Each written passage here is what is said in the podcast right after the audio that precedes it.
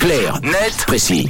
Et ce matin, avec toi, Tom, on s'intéresse à la prévoyance, la prévoyance des risques climatiques sur les cultures viticoles et maraîchères avec un projet soutenu par la Confédération qui pousse les agriculteurs à contracter des assurances privées. Oui, le sujet n'est pas tout à fait nouveau, mais il se fait de plus en plus pressant, un peu comme les phénomènes météorologiques, en somme, qui sont de plus en plus capricieux avec les années à cause du réchauffement climatique. Et on le sait, les aléas climatiques sont très préjudiciables pour les sols et ce qui en sort, la vigne, mais également les arbres fruitiers et les agriculteurs en ont fait la mère expérience ces dernières années avec des gels tardifs, des pluies diluviennes ou à l'inverse des périodes de forte sécheresse qui leur ont parfois fait perdre l'entier de leur production. Écoutez par exemple cette arboricultrice basée à Saillon, elle témoignait dans l'émission Forum le 5 août 2021 juste après l'épisode de pluie sans précédent qui s'était abattu sur notre région durant l'été. Quelques jours avant d'avoir vraiment la grosse récolte, il s'est abattu une pluie assez incroyable. Donc je me suis retrouvée avec des abricots énormément marqués qui pourrissaient sur les arbres. On n'avait pas le temps de les ramasser, en fait, qu'on perdait déjà euh, énormément de quantité. C'est vrai que ça a donné un gros coup à mon équipe qui avait plutôt l'habitude de travailler dans des meilleures conditions que ça. Et surtout, on s'est retrouvé avec des remarques des consommateurs parce qu'ils auraient apprécié avoir des abricots de meilleure qualité que ce qu'on pouvait offrir cette année. Oui, maigre récolte, vente diminuée, ces épisodes climatiques sont une vraie plaie pour les revenus des artisans de la terre.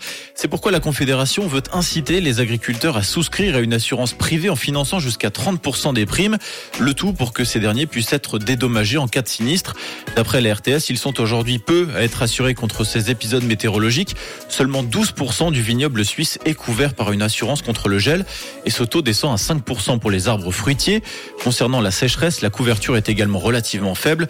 Un dixième seulement de la surface des grandes cultures est protégée. Et pourquoi si peu d'agriculteurs ont recours à, à ces assurances alors? De plus en plus d'agriculteurs contracteraient des assurances de genre pour leur plantation, mais ils sont encore minoritaires, notamment parce que beaucoup estiment qu'elles sont trop chères par rapport au risque.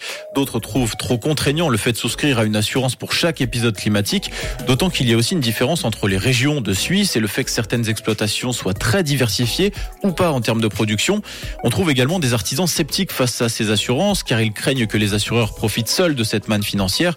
Et puis, contrairement à l'Union suisse des paysans, qui s'est montrée favorable à la proposition de la Confédération, l'association des petits paysans s'est positionnée contre.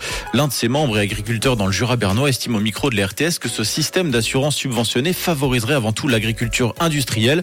C'est pourquoi d'autres pistes sont à l'étude pour assurer la couverture des viticulteurs, arboriculteurs ou des maraîchers en cas d'intempérie ou de sécheresse.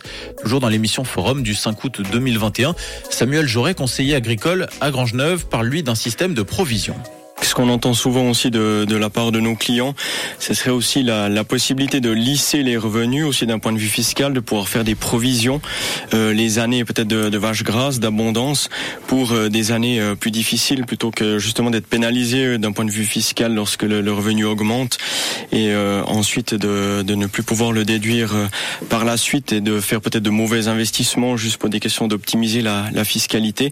Donc c'est vrai qu'on travaille sur, comme c'était dit, sur plusieurs années et si on pouvait aussi avoir euh, des, des, des, adaptations, la possibilité de faire des provisions euh, d'un point de vue euh, fiscal, ce serait aussi quelque chose qui pourrait aider à, à lisser ces, ces aléas. Vous l'avez compris, le sujet est épineux. Plusieurs formules sont donc à l'étude avec chacune leur lot de contraintes et de défauts. Mais pour l'heure, celle proposée par Berne avec une participation à hauteur de 30% est la plus proche d'aboutir. D'après la RTS, cette mesure qui coûterait plusieurs millions à la Confédération doit encore obtenir l'aval du Parlement. Un aval qu'elle ne devrait pas avoir de mal à obtenir. Une couleur. Une radio. Une radio. Rouge.